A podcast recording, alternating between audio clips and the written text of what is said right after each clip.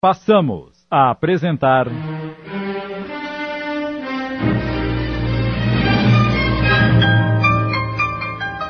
A Caminho da Redenção. Obra de essa de Queiroz, psicografada por Wanda Canuti. Adaptação Sidney Carbone.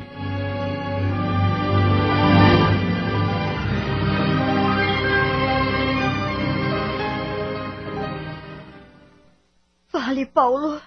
Não me deixe mais ansiosa do que já estou. Fez algum negócio indevido na indústria sem que seus irmãos saibam para ter lucros maiores e agora sente-se ameaçado e com remorsos? Sinto-me com muitos remorsos e ameaçado também, mas não da forma que pensa. Mas por uma criatura sem escrúpulos que me envolveu há alguns anos e a quem eu não tive como resistir. Está falando de outra mulher? Sim, Dalina. Paulo! Eu estou numa situação difícil e muito degradante para mim. Quero livrar-me dela e não posso.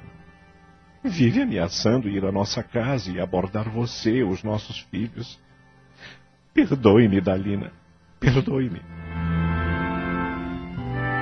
E Dalina sofreu uma decepção tão grande, um choque tão profundo, que não conseguiu dizer mais nada.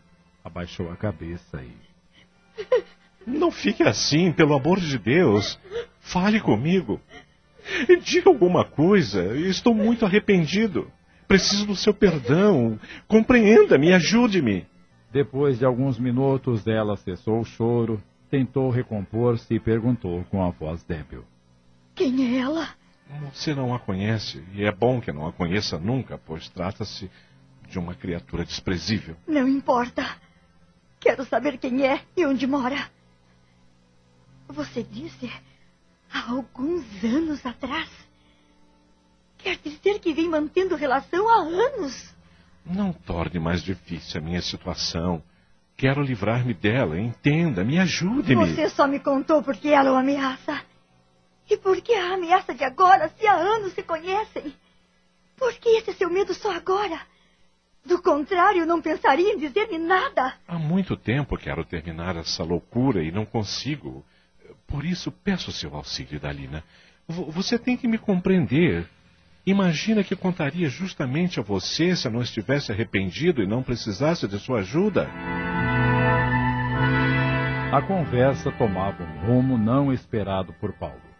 E Dalina insistia em saber quem era a outra, e ele não pretendia contar. Ela era decidida, lutava pelo que desejava e repetia. Quero saber quem é ela e onde mora. Não direi para preservá-la de situação tão humilhante. Tenho a certeza de que, sabendo, irá procurá-la. E não quero que entre em contato com uma pessoa de tão baixos sentimentos. Quero verificar por mim mesma. Apelo ao seu bom senso, Idalina. Contei-lhe pedindo ajuda, não me negue. Procure manter-se calma, compreenda e auxilie-me. Quem sabe você tem alguma ideia para fazê-la desistir de seus intentos? Como poderei formular planos para um terreno desconhecido? Pelo que lhe contei, você deve deduzir. Mas tenho a certeza. Você não me contou nem a metade de todo o problema. Somente falou por estar sendo premido. Por que ela o intimida agora? O que deseja de você que, lhe, que você lhe nega? O que pretende com todas as ameaças? Que nos abandone e vá morar definitivamente com ela? Não é isso. Ela é uma mulher sem sentimentos, não tem amor por ninguém, apenas interesse. Então ela lhe pede alguma coisa que você tem negado. O que é? Como Paulo se mantivesse calado, Idalina continuou. Cheguei ao cerne do problema. Vamos, diga. O que ela pretende? Por que o está pressionando? Não posso dizer. Só pioraria a situação. Não existe meia verdade, Paulo. Ou sabemos a verdade completa, ou tudo que falou é mentira e tem outras intenções. Não devo lhe dizer pelo nosso próprio bem. Não terá outra alternativa. Já que começou, terá que dizer tudo. Você pede a minha ajuda, mas como poderia ajudá-lo se não sei do que se trata? Meio a contragosto, demorando um pouco, Paulo começou a falar das ameaças de Fausta em procurar seus filhos, em ir à mansão e do ponto principal, o seu desejo de possuí-la. Ah, então é ela. É ela que vem ocasionando transtornos e tirando a paz da nossa família. Você sabia que era ela, Paulo? Soube-o depois. Ela mesma me contou. Não lhe falei que é uma criatura sem escrúpulos e desumana? Onde vive essa mulher? Você tem que me dizer. No que depender de mim, não direi. Quero preservá-la de situação tão vexatória. Enquanto isso, vamos continuar sofrendo e nos sujeitando às suas vontades. O que ainda nos estará reservado? Esse tipo de pessoa não desiste quando tem um objetivo em mente e não se importa com os meios para conseguir os fins que almeja. Bem, por isso não quero que a conheça. Tenho medo de perdê-la, Idalina. Quero conservar minha família, da qual nunca deveria ter me afastado, e agora sofro as consequências de atos tão estouvados. Deveria ter pensado antes. Agora está feito. Eu também não sei em que posso ajudá-lo e como vai resolver situação tão crítica. Queria que você me compreendesse. Se não puder perdoar-me, pelo menos entenda-me e não me despreze. Rogo-lhe também que nada diga aos nossos filhos. Não suportaria olhar para eles sabendo que conhecem esse meu deslize. Eu perderia o respeito deles. Eu própria não gostaria de lhes dar esse desgosto. Respeito o pai como homem digno, como eu própria sempre o respeitei. E não desejo que sofram a desilusão que estou sofrendo, nem que se envergonhe do pai que tem. Não fale assim, Dalina. Eu sou um homem de bem, apenas errei como muitos erram, fui fraco e estou sofrendo por isso. Ajude-me a não sofrer mais e a resolver esse impasse. A dois, tudo será mais fácil. Deveria ter me consultado há anos atrás, quando disse que ela o envolvia. Deveria ter pedido a minha ajuda para fugir de seus releios. Mas, naquela ocasião, deslumbrado e cego, você não desejava se afastar dela, não é? Não seja cruel comigo dessa maneira. Como quer que eu seja? Como pensa que está o meu íntimo? Eu estou arrasada, decepcionada, triste e com muita raiva dela, mesmo sem conhecê-la. Vamos voltar para casa. Mas você nada disse que me encoraje, que me dê forças. Não tenho condições de dizer nada. Seria exigir muito de mim neste momento. Coloque-se em meu lugar para ver como se sentiria. Não sei se teria o controle que estou tendo para não sair desse carro e andar por aí sem rumo, até cair ao chão de cansaço. Mas penso nos meus filhos apenas. E se alguma coisa puder lhe dar, em nome deles, nada mais. E Dalina, eu... Vamos embora! Não desejo ouvir mais nada. Minha cabeça está estourando e eu seria capaz de explodir. Controle-se. Quando o tempo passar, verá situação diferente. Mesmo que o tempo passe, mesmo que me coloquem na situação como diz de forma diferente, ainda que aparentemente eu seja a mesma, tanto para você como diante dos nossos filhos, eu lhe afirmo, Hoje você derrubou o mundo em que eu vivia. E todos os escombros estão sobre a minha cabeça. E sob eles viverei eternamente. A partir de agora, minha vida não mais será a mesma. Poderá sê-lo se conseguisse fingir para quem não me conhece bem. Mas quem sai daqui para o lar, se é que posso chamá-lo assim, é outra Idalina. A desiludida, a decepcionada, a magoada, a morta. Sim, porque morri um pouco em cada palavra que me contou. Por favor, ligue esse carro e vamos embora. As palavras de profundo sentimento e dor que ela expressou, como a revelação do que lhe ia na alma, calou Paulo. Ele sentia-se também morto, culpado de tanto fel que derramara na alma da abnegada esposa e envergonhado ligou o motor do carro e deixou o local.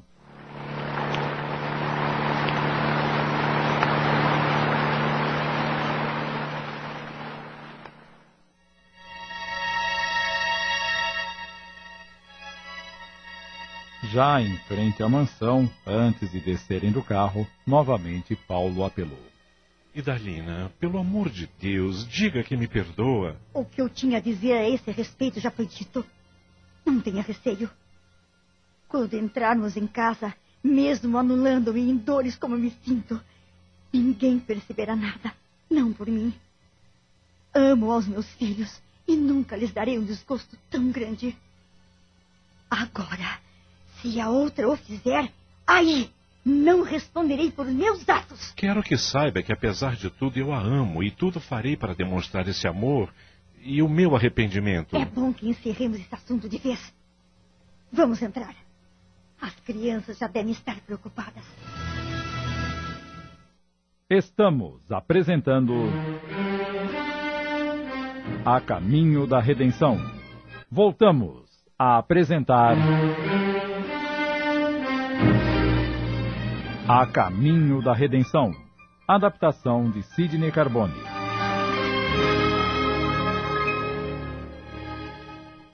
Ai, até que enfim chegaram. É, já estávamos ficando preocupados. Podemos saber onde foi o casalzinho querido? Apenas fomos dar uma volta. Seu pai quis sair um pouco e andamos por aí sem rumo. Foi muito bom. Já passa das 10 horas. Por que não foram se deitar? Eu cheguei da rua e encontrei as minhas maninhas preocupadas com a demora de vocês. Então resolvemos esperá-los juntos. É, mas agora já chegamos e está tudo bem. E é melhor vocês irem para a cama que nós vamos fazer o mesmo. Boa noite para todos e durmam bem. Os filhos beijaram os pais e foram cada um para o seu quarto. Minutos depois, Paulo e Idalina também se recolheram. Idalina deitou-se, não dando ensejo a Paulo de lhe dizer mais nada. Seus pensamentos estavam aguçados. Ela tentava relembrar situações, detalhes que lhe confirmassem as revelações do marido, mas nada encontrava. Nunca houve nada, a não ser pequenas viagens de interesse da indústria. Reuniões à noite vez por outra. Almoços dos quais ele não comparecia, alegando negócios.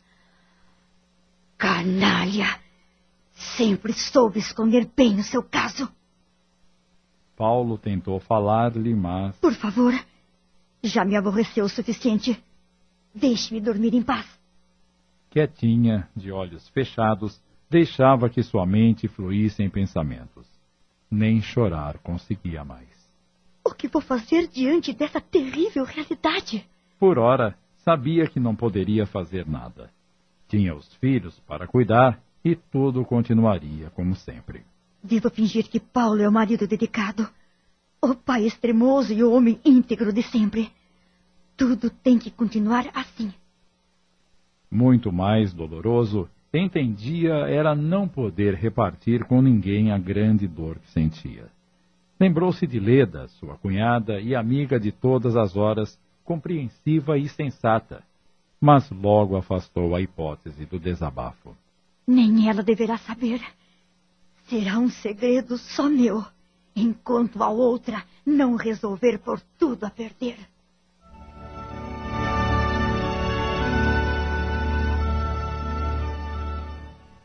A casa estava em silêncio. Deveria ser madrugada. Tanto tempo Idalina estava deitada, quieta, pensando, pensando. Paulo parecia dormir. De repente. Uma batida leve foi ouvida à porta do seu quarto.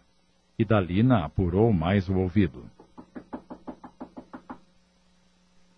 Apesar da mente confusa, a batida se repetiu. Quem será? Levantou-se rapidamente e foi abrir a porta. Encontrou Jane com a fisionomia transtornada. O que você quer, minha filha? Segurando o abdômen, como querendo comprimir os músculos para não senti-los, a jovem disse: Estava dormindo bem. De repente acordei sentindo dores fortes aqui. Você comeu alguma coisa estranha na rua? Não, nada, mamãe. Com a conversa, Paulo acordou, levantou-se e foi para junto da filha à porta. O que você tem, filha? Não sei, pai. Estou mal. Ai. É uma dor diferente e esquisita, mais à altura da cintura. E reflete também nas costas. Só pode ser um problema agudo. Temos que chamar um médico. Não precisa. É claro que precisa. Você não pode ficar assim. Se a senhora ficar comigo em meu quarto, a dor vai passar. Tudo bem, eu ficarei. Mas se não passar, providenciaremos o médico. Com dores repentinas não podemos facilitar. A sua mãe tem razão. Pode ser algum mal que exija cirurgia. Credo. Não diga isso que o senhor me assusta. Idalina acompanhou a filha ao quarto, ajudou-a a deitar-se, aconchegou-lhe as cobertas e ficou sentada na beirada da cama. Porém, Ai, Jane não melhorou. Aquietava-se um pouco, mas logo ai. contraía-se como se algo pontiagudo lhe penetrasse a carne. Ah, Paulo, dá para esperar mais.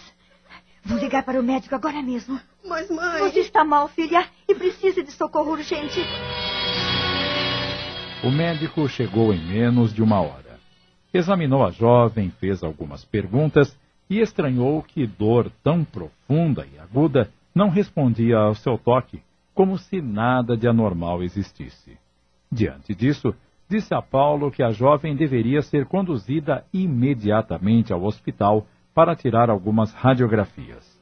Enquanto Idalina preparava a filha, o médico despediu-se dizendo que os esperaria no hospital.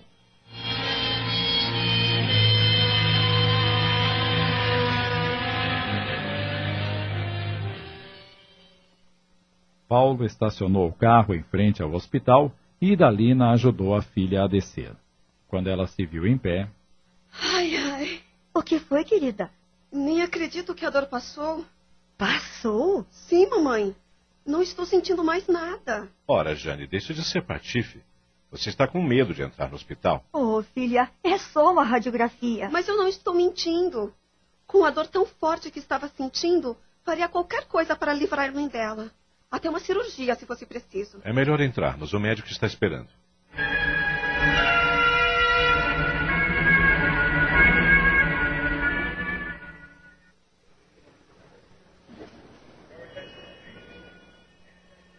Jane foi encaminhada aos procedimentos necessários, embora continuasse afirmando que não sentia mais nada. O médico advertiu que a crise poderia ter passado mas se algo de anormal houvesse, voltaria e com mais intensidade. As radiografias foram feitas e examinadas imediatamente, como se procede em casos de emergência, mas nada foi constatado. Os locais onde acusavam dores estavam perfeitos. O organismo da jovem era sadio. O médico receitou apenas um analgésico e dispensou-a.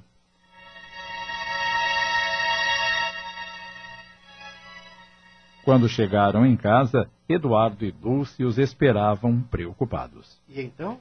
Estou bem, Eduardo. Não sinto mais nada. Mas você saiu daqui gemendo tanto. As radiografias não acusaram nenhum problema. A irmã de vocês está bem, mas vai precisar ficar em repouso por uns dias. Você não vai à faculdade? É recomendação do médico. Só por uma questão de precaução. Está tudo bem, meus filhos. Vão para os seus quartos e procurem dormir. Daqui a pouco o dia estará amanhecendo. Eduardo e Dulce foram para os seus quartos. Eu também vou tentar dormir um pouco. Desculpem o transtorno que causei a vocês, mas aquelas dores estavam me incomodando tanto. Não se preocupe conosco, filha, sim consigo própria. Venha, filha, eu a acompanho até o seu quarto. Idalina acomodou a filha na cama, cobriu-a e. Procure dormir. Mas se precisar de alguma coisa, é só me chamar. Obrigada, mamãe. Mas não vou precisar. Idalina saiu, fechou a porta e foi para o seu quarto. Paulo já estava deitado. Viu a esposa entrar, mas nada disse. Tinha medo de suas palavras e do que ele próprio estava pensando. Quando Jane veio ao nosso quarto se queixar daquelas dores, nada imaginei. Mas depois do diagnóstico e constatado que ela nada tem, Devo admitir que é coisa do trabalho que aquela desgraçada da Fausta mandou fazer. E isso não vai parar por aí. E Dalina, deitada ao seu lado, também compreendera a fonte do problema da filha quando nada fora constatado. Em que situação a inconsequência de Paulo nos colocou, meu Deus?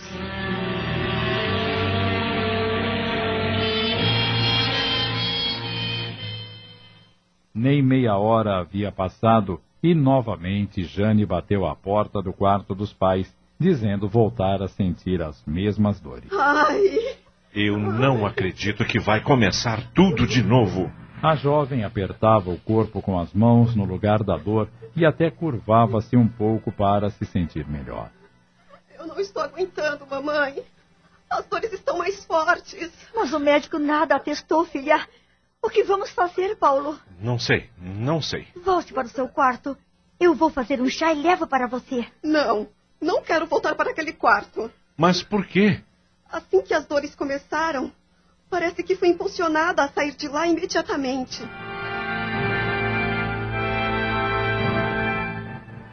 Acabamos de apresentar.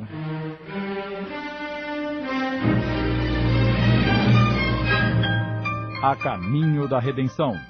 Obra de essa de Queiroz, psicografada por Wanda Canuti em 20 capítulos. Adaptação de Sidney Carbone.